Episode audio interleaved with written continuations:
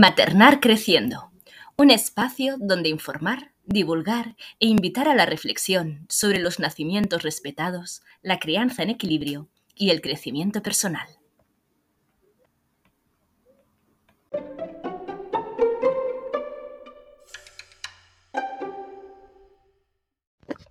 Episodio 2. Desmontando la crianza respetuosa.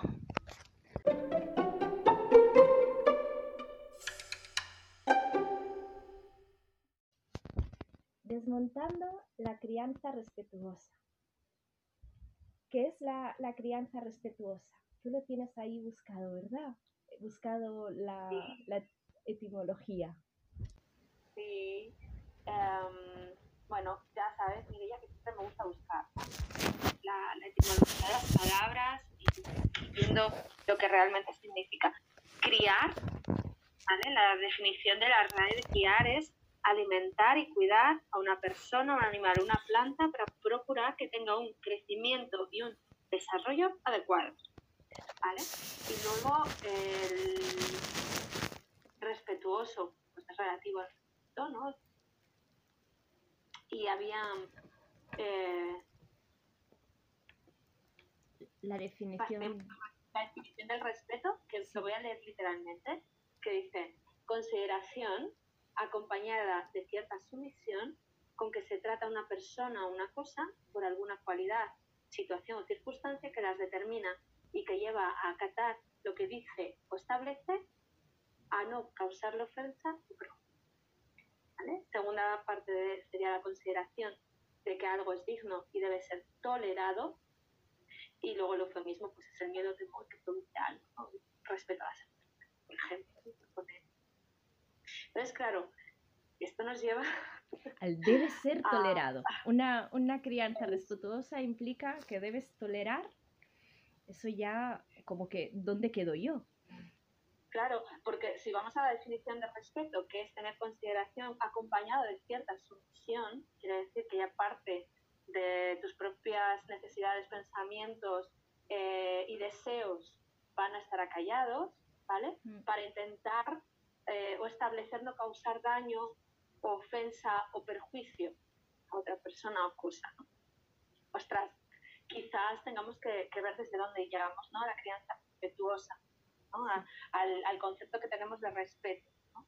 El respeto es como una palabra que impone mogollón, o Mm. por lo menos a mí. Esto tiene que, tienes que respetar esto, ¿no? Esto tiene que ser respetado. Es una palabra que, que implica muchas cosas, incluso renuncia. Y por definición implica esa renuncia a una misma. Tiene, Exacto. respetar al otro es no escucharme del todo. A favor de escucharle, a, a escuchar al otro, ¿no? Lo que pasa es que con un bebé o con un niño eso es como muy potente, porque es como no voy a respetar a mi hijo, cómo no voy a- a- a priorizar aquello que necesita, aquello que requiere. Eh, Claro. ¿Cómo no, no voy a hacer eso? Exacto. De- siempre partimos de, de la base em, que la que- a dónde, cómo llegamos a la crianza, porque no todo el mundo, eh, no todas las familias, ni todas las madres ni todos los padres, incluso en la misma familia, no todas las partes de la unidad familiar eh, crían de manera respetuosa. Voy a- voy a- no se me ve, pero entre comillas todo lo de criar, crianza respetuosa. ¿Qué pasa? ¿Desde dónde llegamos a esa crianza? Desde, desde dos lugares. Desde el amor hacia incondicional hacia nuestras criaturas, el querer hacer lo mejor para ellas y por ellas, ¿no? Y desde el dolor, por aunque no lo queramos a veces reconocer o no sepamos ni siquiera que llegamos desde ese lugar, porque a veces no sabemos que llegamos desde el dolor a una crianza respetuosa, desde nuestra propia infancia, ¿no? desde el miedo ¿no? a repetir patrones.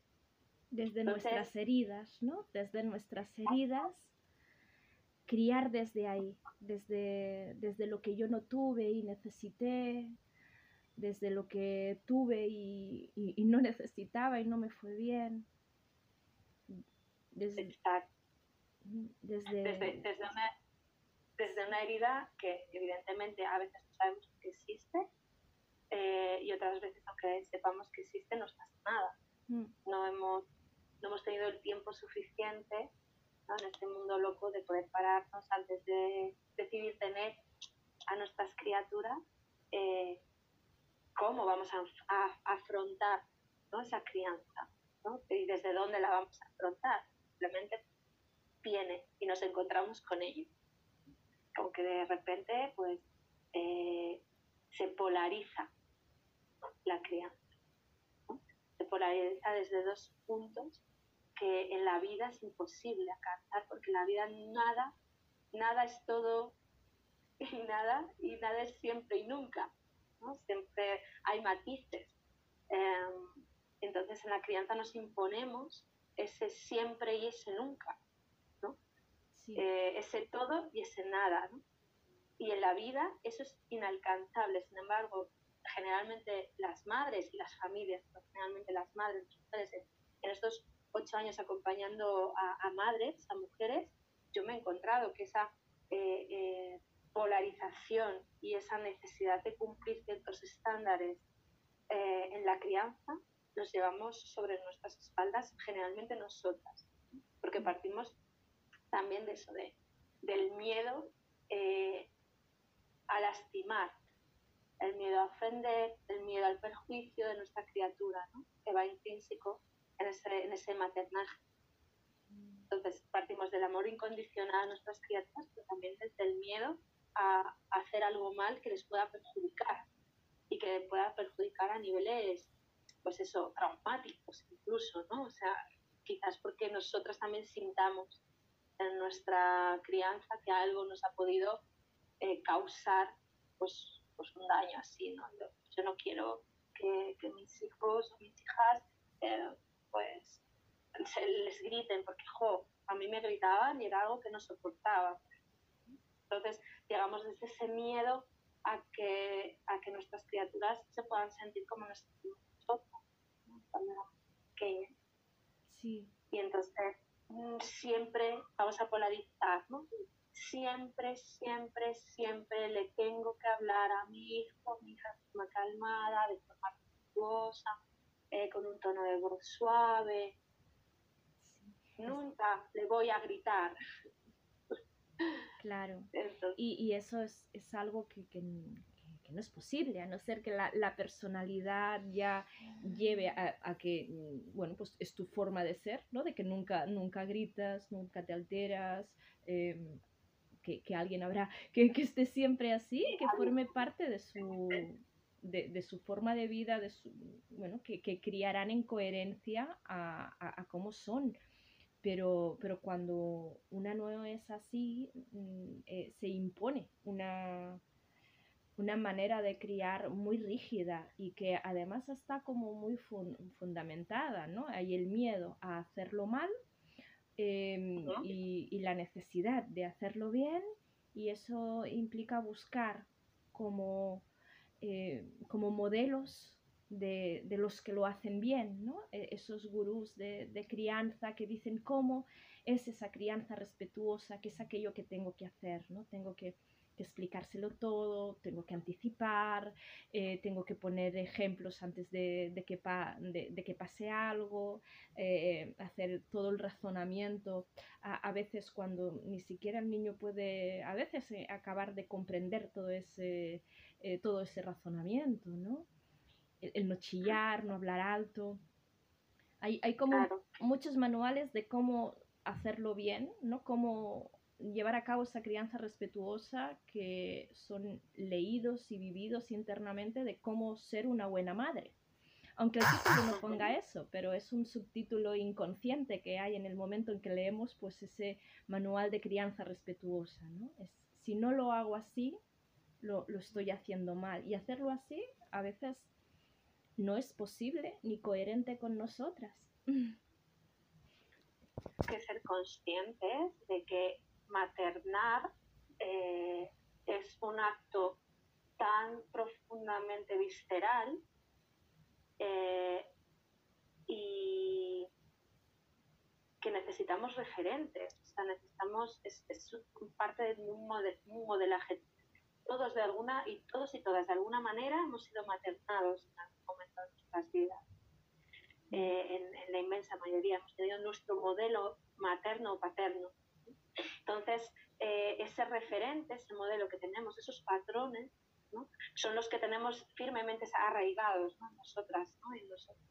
Entonces, la falta de referentes externos, esa falta de referentes eh, que no gritan o que no pegan o em, incluso a nuestro alrededor, en nuestro entorno, en nuestras amistades, en, nuestros vecinos, vecinas, la falta de referentes reales de, esa crianza respetuosa eh, nos aboca también a, a, tirar del manual, a tirar de el libro que nos dice qué son, ¿no?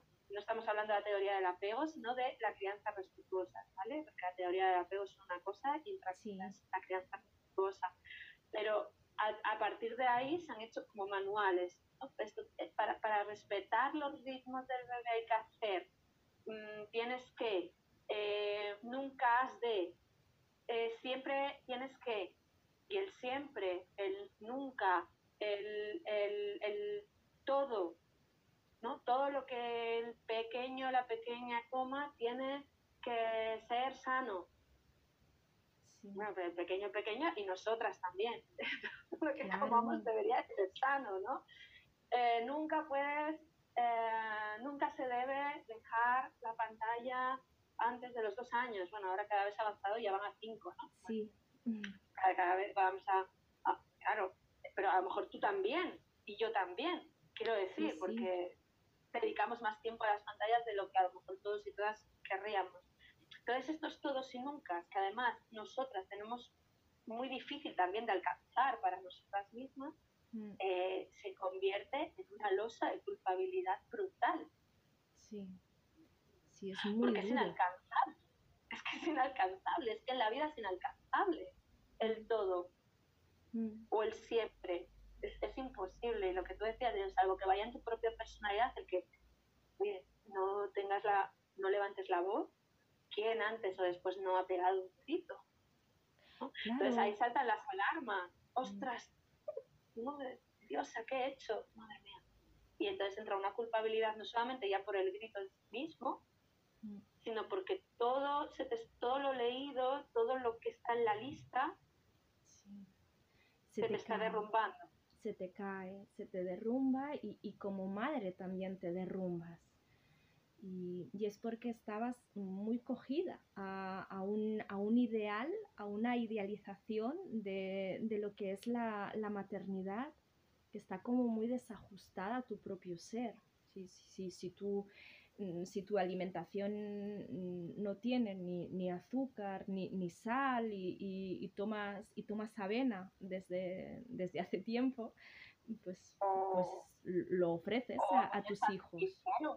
O hamburguesas de quinoa, por ejemplo. No sé, yo nunca en mi vida he comido una hamburguesa de quinoa. que lo hice, pues me acuerdo que digo, ¿pero qué hago yo haciendo una hamburguesa de quinoa si no he comido en mi vida? ¿No? Por ejemplo, doy ese, esa cosa, ¿no? Sí, sí, sí. El, tener una, crianza en coherencia con una misma, ¿no? Porque al final es lo que, eh, es lo que necesitamos a nivel de, la crianza de nuestros hijos, que nos vean coherentes, eh, que haya una coherencia entre mi forma de ser y mi forma de criar. Y, que no, vean que, quedo al margen de, la crianza en ellos, de que está el niño en, el centro y, y donde ¿Y, dónde queda mamá? Porque eso, eso lo ven. Así, si, si, yo le doy todo a, mi hija y yo me quedo sin nada, em, la, información que le llega a mi hija no es yo tengo todo aquello que necesito, es hay que renunciar cuando se ama. La, información que le llega de ese acto, de que su plato está lleno y el mío está vacío, eh, no tiene, la información que le llega no tiene relación con que su plato está lleno. Está con que, con que el, de, el, de la mamá está vacío, lo ha vaciado para llenar al otro. Y eso es el aprendizaje con el que se queda, de que el amor implica una, una renuncia a una misma. Y hasta qué punto el estandarte de crianza respetuosa tan poco respetuoso con mis propias necesidades como madre o como padre, que, que, lo que acabo enseñando a mis hijos es que hay que renunciar cuando se ama. Hay que renunciar hacia uno mismo y que el autocuidado no está en el centro. A veces mismamente poniendo límites.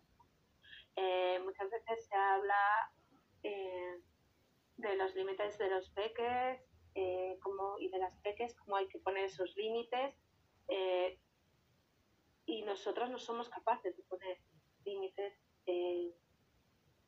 ponernos nuestros propios límites. Por ejemplo, muchas veces todos sabemos que, el colecho tiene muchísimos beneficios, ¿no? Por ejemplo, con nuestros hijos o hijas, aparte de beneficioso, es, es agradable estamos hechos, estamos preparados y preparadas para eh, compartir eh, el descanso ¿no? Eh, de una forma tranquila. Las criaturas así vienen preparadas ¿no? para, para poder autoprotegerse. Mm. Y una parte de autoprotección implica el, que, el contacto con el adulto. esto es genial y es maravilloso y, y lo comprendemos como parte del desarrollo de la criatura y, como el nuestro propio también, ¿no? como madres y, y, que entra dentro de la normalidad y, además es uno de, las, de los puntos de las X ¿no? del manual colecho, de la crianza respetuosa, colecho. Entonces yo me he encontrado algunas veces con algunas madres em, que, que, que, que, aun deseando colechar y, teniendo ese sentimiento, eh, pues por sus circunstancias les resultaba muy difícil, ¿no? Em, y querían dejar de hacerlo. Entonces, eh, era como si eh, necesitasen justificar que su situación era muy extrema y mm, tenían que dejar de cumplir esa X. Ese punto de la crianza respetuosa tengo que dejarla hacerlo con todo el dolor de mi corazón, que, que así era, porque mira, mira cuál es mi situación. ¿no? Había una justificación, tenía que haber una justificación para eso, eh, sin que hubiera un propio permiso de decir, jo, es que no necesito, este es mi límite, la razón, dala igual. Cada una la sabemos y la llevamos dentro, ¿no? Es el fin de una etapa. Entonces, el poder romper con eso sin ese sentimiento de culpa o sin tener una razón, es que claro, es que como mm, yo puedo mm, eh, no necesito eh, no colechar para porque bueno, mi trabajo me lo permite o no estoy ahora mismo haciendo un trabajo fuera de mi casa, ¿no? remunerado fuera de mi casa, eh, pues parece que no tengo, ¿no? Siempre me van a decir, es que mira, lo mejor para tu bebé es que duermas con él, es que estés con él, que te encuentre, que, ¿vale?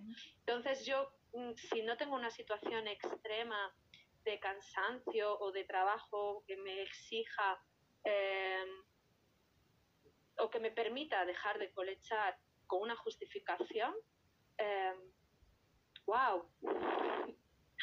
¿Qué, carga llevo si dejo de colechar? ¿Qué culpa llevo? Entonces muchas veces de forma sumisa, como decía, tolero sin ponerme el límite a mí misma. No, no me pongo en el centro, ¿no? De qué necesito yo para, para, para poder vivir en la coherencia, para poder criar desde la coherencia. Y, y, también qué necesita mi bebé, porque no te has encontrado con bebés o con niños que, que necesitaran más espacio. Eh, no digo de, de, estar en otra habitación quizá, pero, pero sí que me he encontrado con bebés de necesitar cuna de colecho, ¿eh? necesitar estar, de, de abrir los brazos y necesitar espacio. Yo he visto bebés así que, que, que el, brazo como que acababa agobiando por el calor o, por, por, lo que sea, pues por su naturaleza quizá, necesitaban un poco más, que no es tan frecuente, pero también tener en cuenta que necesita tu, tu bebé o que necesita tu hijo, más allá de lo que quizás necesitamos cuando fuimos niñas o, o, bueno, o lo que nos hubiera gustado ahora en perspectiva, ¿no? Eh, que, que, estuviera en nuestras crianzas o, o, que esté presente en nuestras crianzas. A veces puedes tener un discurso pro colecho y, y tener a un bebé que, que, está necesitando estar en la cunita de al lado. Claro. A, a mí eso me lo ha enseñado mi propia experiencia con mis hijos. Ah, mira.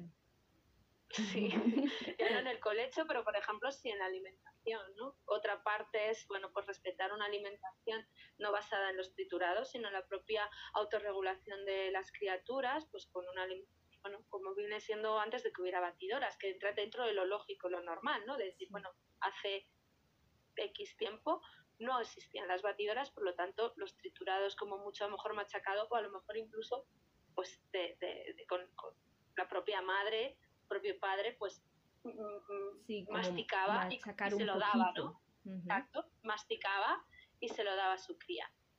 No sabemos cómo lo hacían, tan, tan, tan antiguamente. Lo hacían de forma válida, porque era la válida para ellos y para ellos, ¿no? Y eso es lo que hemos perdido, ¿no? Aquí ahora, ¿no? El seguir el instinto de lo que es válido para nosotros, para nosotras y lo que es válido para nuestras criaturas. Mis dos hijos eh, eh, mis dos primeros hijos han hecho pues una alimentación basada en sólidos, autorregulada, sin ningún tipo de problema. Cada uno ha empezado cuando ha querido, uno ha empezado muy prontito, pues eso, con seis meses, el otro ha empezado con nueve y pues mi tercero ha empezado con diez meses y ha empezado con triturado, porque era lo que quería. Claro. Y, y, y no quería sólido. Toleraba, le gustaba el, la textura del triturado, le gustaba la papilla, le gustaba el puré. Mm. Y eso me ha... claro, yo ya tenía muy, muy asumido que iba a comer pues, mm, de forma, eh, pues como sus otros dos hermanos, y que no iba a tener que hacer un puré, más que cuando tocase crema de verdura en casa o cuando, pues, bueno, pues me, me ha enseñado que cada niño, cada niña elige. Claro. ¿no? Y, y, eso también hay que escucharlo. Y, y, yo he pasado en el momento de decir, ostras, es que me voy a llevar un puré. Mm. Es que yo no, yo no soy la que. Yo me llevaba el pollo. Ya Yo me llevaba el pollo. O pedía un pollo hecho y ahora tengo que ir con un puré. ¡Ah! ¡Ay! Parece que. ¡Ah! pues se cae el juicio, ¿no? El juicio de qué van a decir de mí. Voy a tener que explicar que, que, con mis otros dos hijos lo he hecho de otra manera, ¿no? Entonces yo me he visto bien ahí. Quiero decir, esto es, esto es algo que, que no estamos exentas. Quiero decir, no es algo que nos pase a algunas mujeres. Es algo que después de ocho años de acompañar a mujeres la culpa, el juicio propio, la presión, eh, pesa mucho. Y le pesa a todas. El miedo a equivocarse, el miedo a hacer una crianza que no es la que esperaban, el miedo em, nos pesa a todas. Y todas hemos en algún momento hemos ah, hecho el ah, es que esto ay, bueno, vamos a racionalizar. Si hemos sido capaces de racionalizar hemos tenido experiencias previas o hemos tenido alguien a nuestro lado, ¿no? Alguna eh, mujer a nuestro lado que nos ha dicho, hey, chiqui, espera, recapitula, eh, esto está bien, está bien así, ¿vale? No, no pasa nada. Es que no hay que... ¿O qué te está pasando, no? El, el, centramiento a veces de... Mm, de eh, por qué insistes tanto en esto, ¿no? ¿Por qué te preocupa tanto esto? Em, de qué pasa después de que pegues ese chillido o que hayas dicho que no. El otro día le dije, eh, Gaia, estábamos en el comedor de casa de mis padres, Gaia estaba encima del sofá, uh, cogida a, a, una, a, una, lámpara y, y yo le dije, no, y mi madre coge y me dice, a los niños no se les dice que no nunca. como que ahí, y, no me saco un, solamente un discurso de yo antes de ser madre, lo que yo decía antes de ser madre, sino también lo que yo decía en mi época de psicóloga infantil, ¿no? Em, como con el rintintín de ahora le, ahora le dices que no.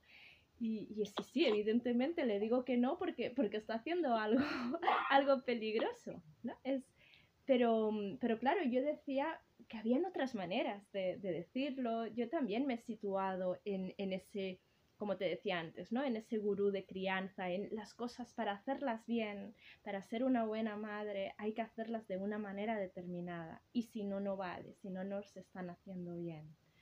Claro, Eh, y es que si no, no estamos eh, procurando que haya un crecimiento y un desarrollo adecuado. Claro, y eso es terrible, eso es Es terrible. terrible.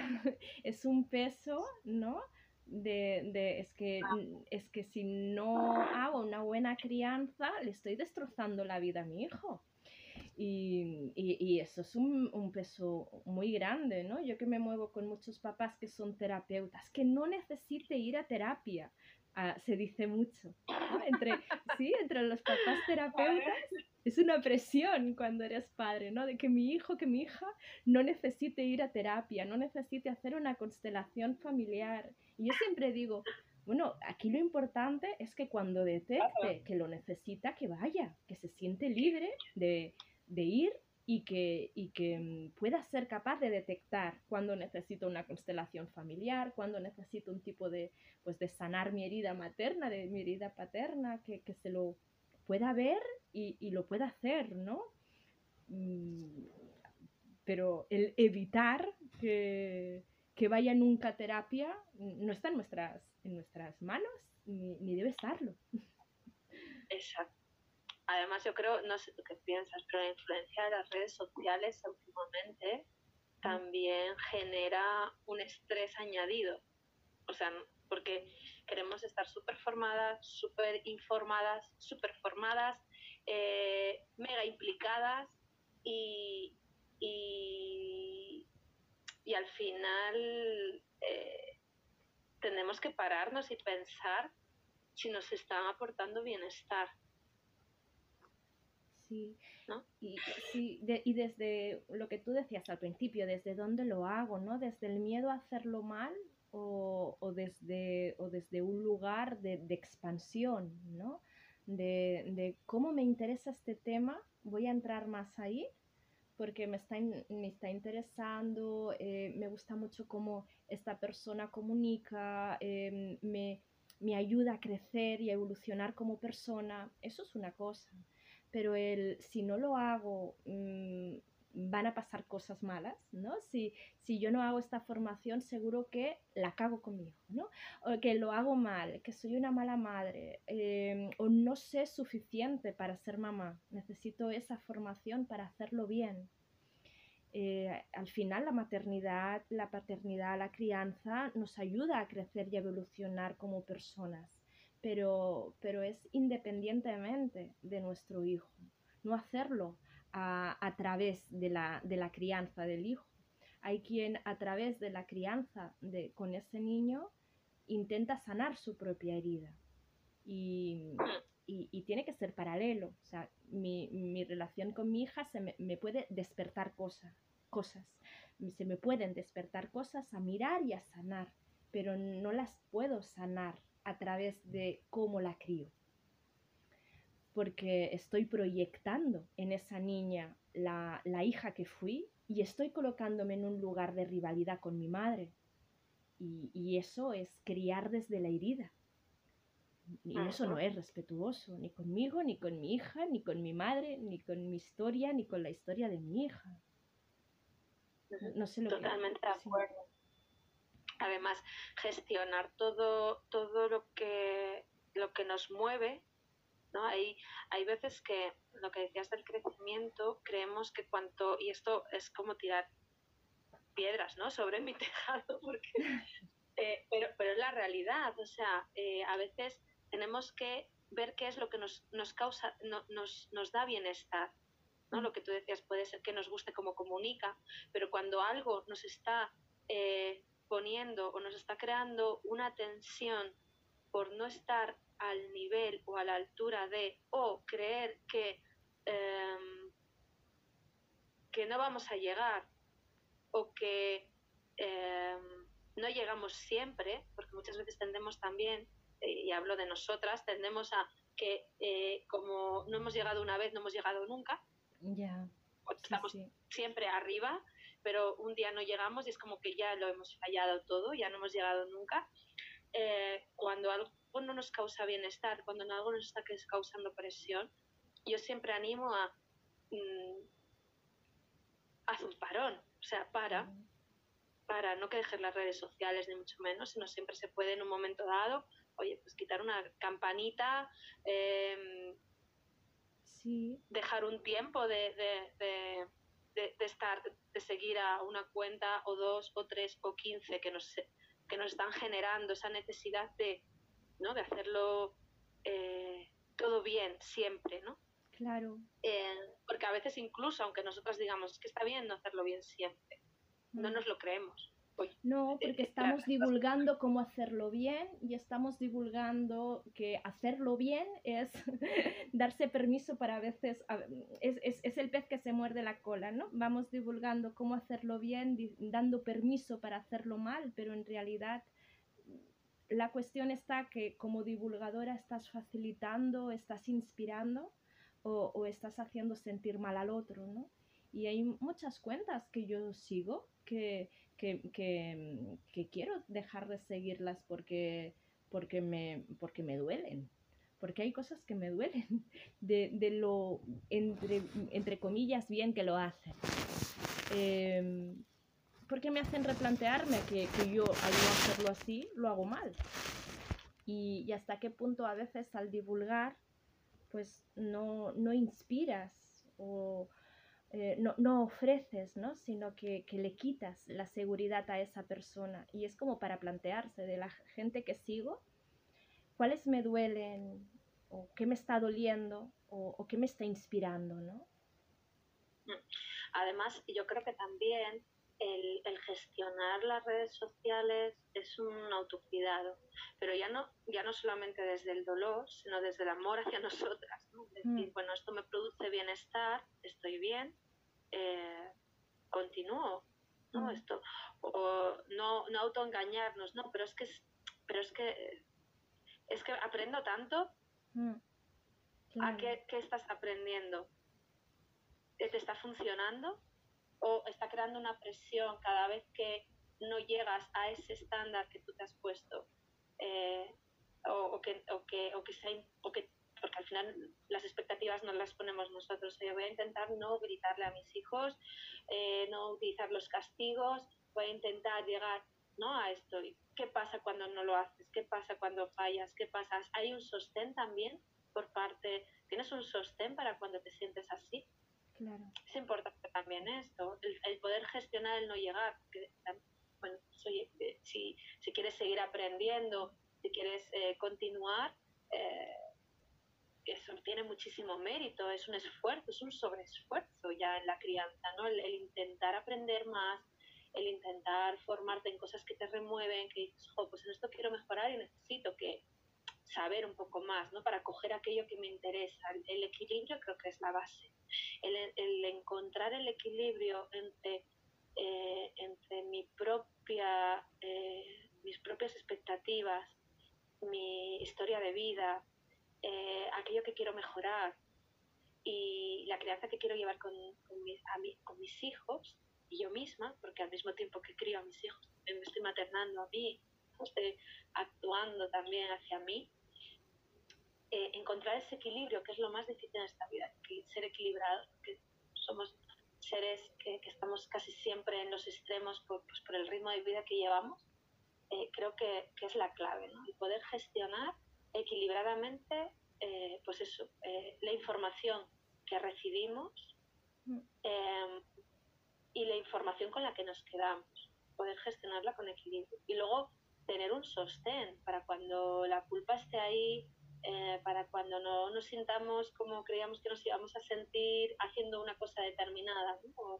Oye, pues yo pensé que esto me iba a servir y mira, que a mí no me sirve, tengo que buscar otra cosa. Y esto me hace sentir mal, porque yo pensé que esto me iba a servir porque lo necesitaba. Mm. ¿no? Entonces, creo que es importante también buscar eso, el equilibrio desde la propia gestión, porque el manual eh, de la crianza respetuosa es uno, es mm. un manual con unos puntos y que puedes ir tachando, y la crianza respetuosa real es otra. O sea, lo que... Eh, lo que, lo que realmente se ve en redes sociales son instantes creados, eh, pues eso, para divulgar, para inspirar, para mostrar, ¿vale? Pero no es el día a día. La crianza es real, son 24/7. Son noches sin dormir, es cansancio, es culpa, es eh, no sentirte suficiente, ¿vale? Es miedo a fracasar. Son muchas, muchas emociones que están ahí y no son un instante que vemos en redes sociales que vamos pasando de forma además muy rápida, nos quedamos con, pues esto me ha pasado hoy y yo la he cagado muy grande. Mm. Yo la he hecho muy mal. Yo no he reaccionado así, ¿no? Yo no, no se me hubiera ocurrido decirle esto o hacer esto. Claro, ¿cuál es tu carga? Mm. ¿Qué, ¿qué, tienes tú detrás?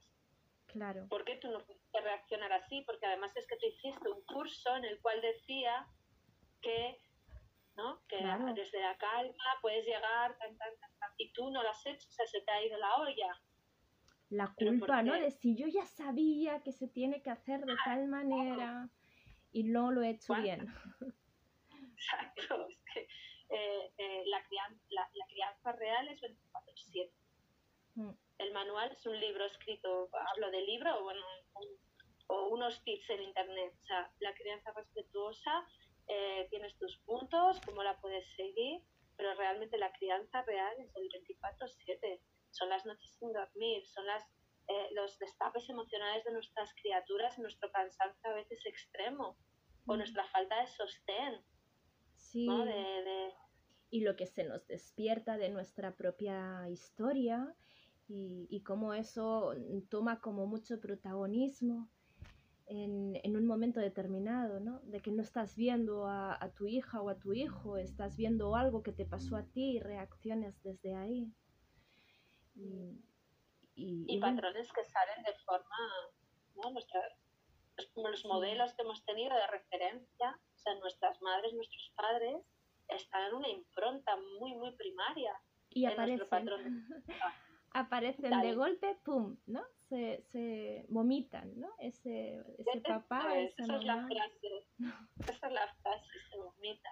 Es como, y además es que sale, pues eso, de repente dices tú, oh, oh, ya ha salido. Mm. ¿Qué hacer ahí cuando ya ha pasado eso, no? Cuando, mm, mm, una mujer muy sabia que ha sido formadora mía siempre me ha dicho, eh, todo se puede reparar Mm. No, significa que no pase, pero todo se puede reparar.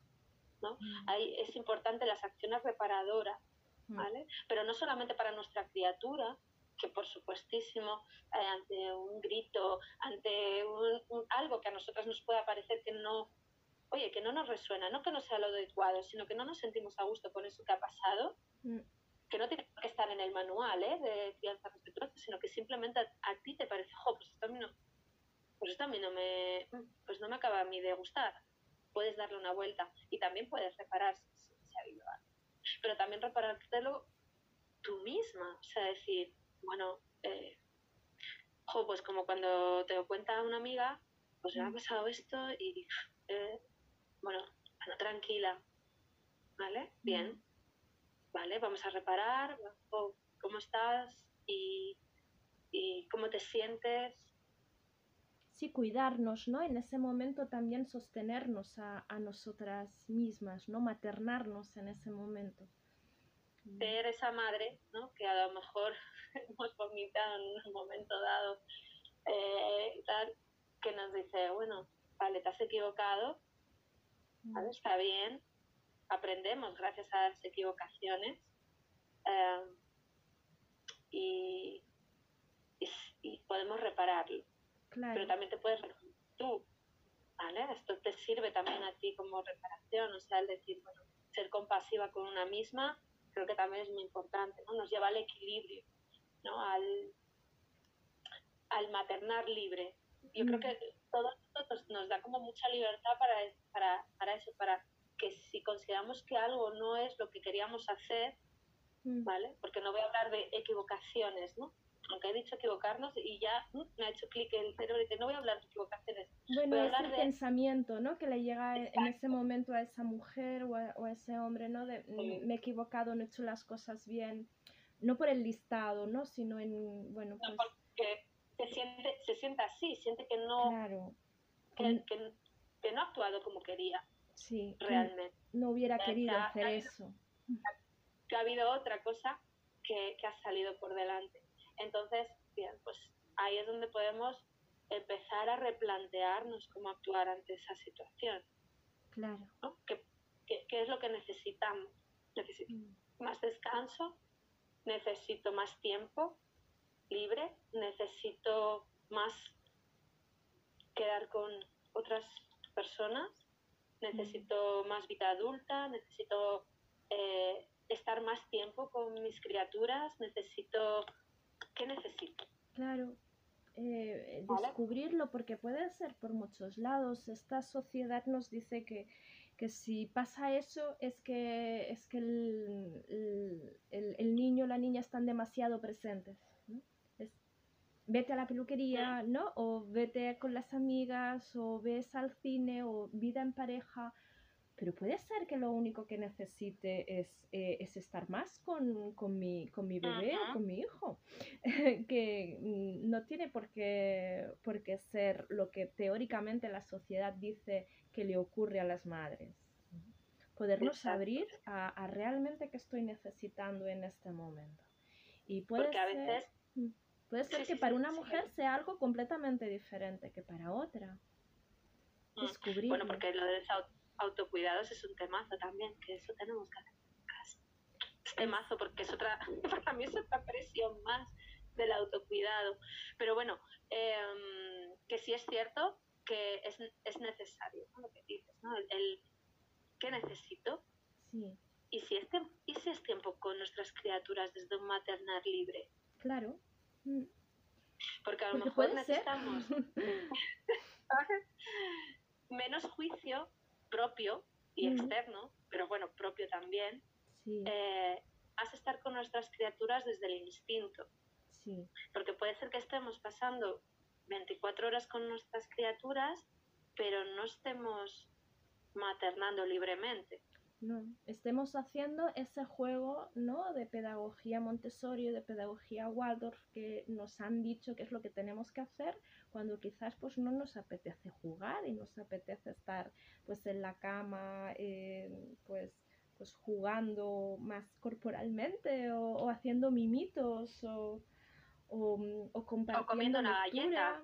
Sí, o palomitas. Aquí se crean vínculos muy guays comiendo palomitas en, en mi casa. Claro, buscar esos buscar momentos de conexión sin el tengo que o el polla o el es, es que es mejor hacer esto o es, esto es más importante que para su desarrollo, ¿no? Para su desarrollo es más importante que estemos jugando a ese juego en concreto, ¿no? Y con el arco iris y los diferentes colores y la pelotita pasando por los rayos.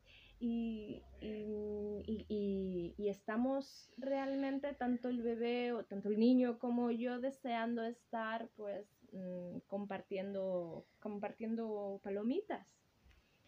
Ah, creo que eso, que libertad, yo, equilibrio y libertad son las palabras que que más, eh, más me, me, definen en este, en este aspecto y que yo veo que eh, a, las, a las mujeres que, que, he acompañado más les han resonado, ¿no? O sea, vale, tener un equilibrio entre el bien y el mal, mm.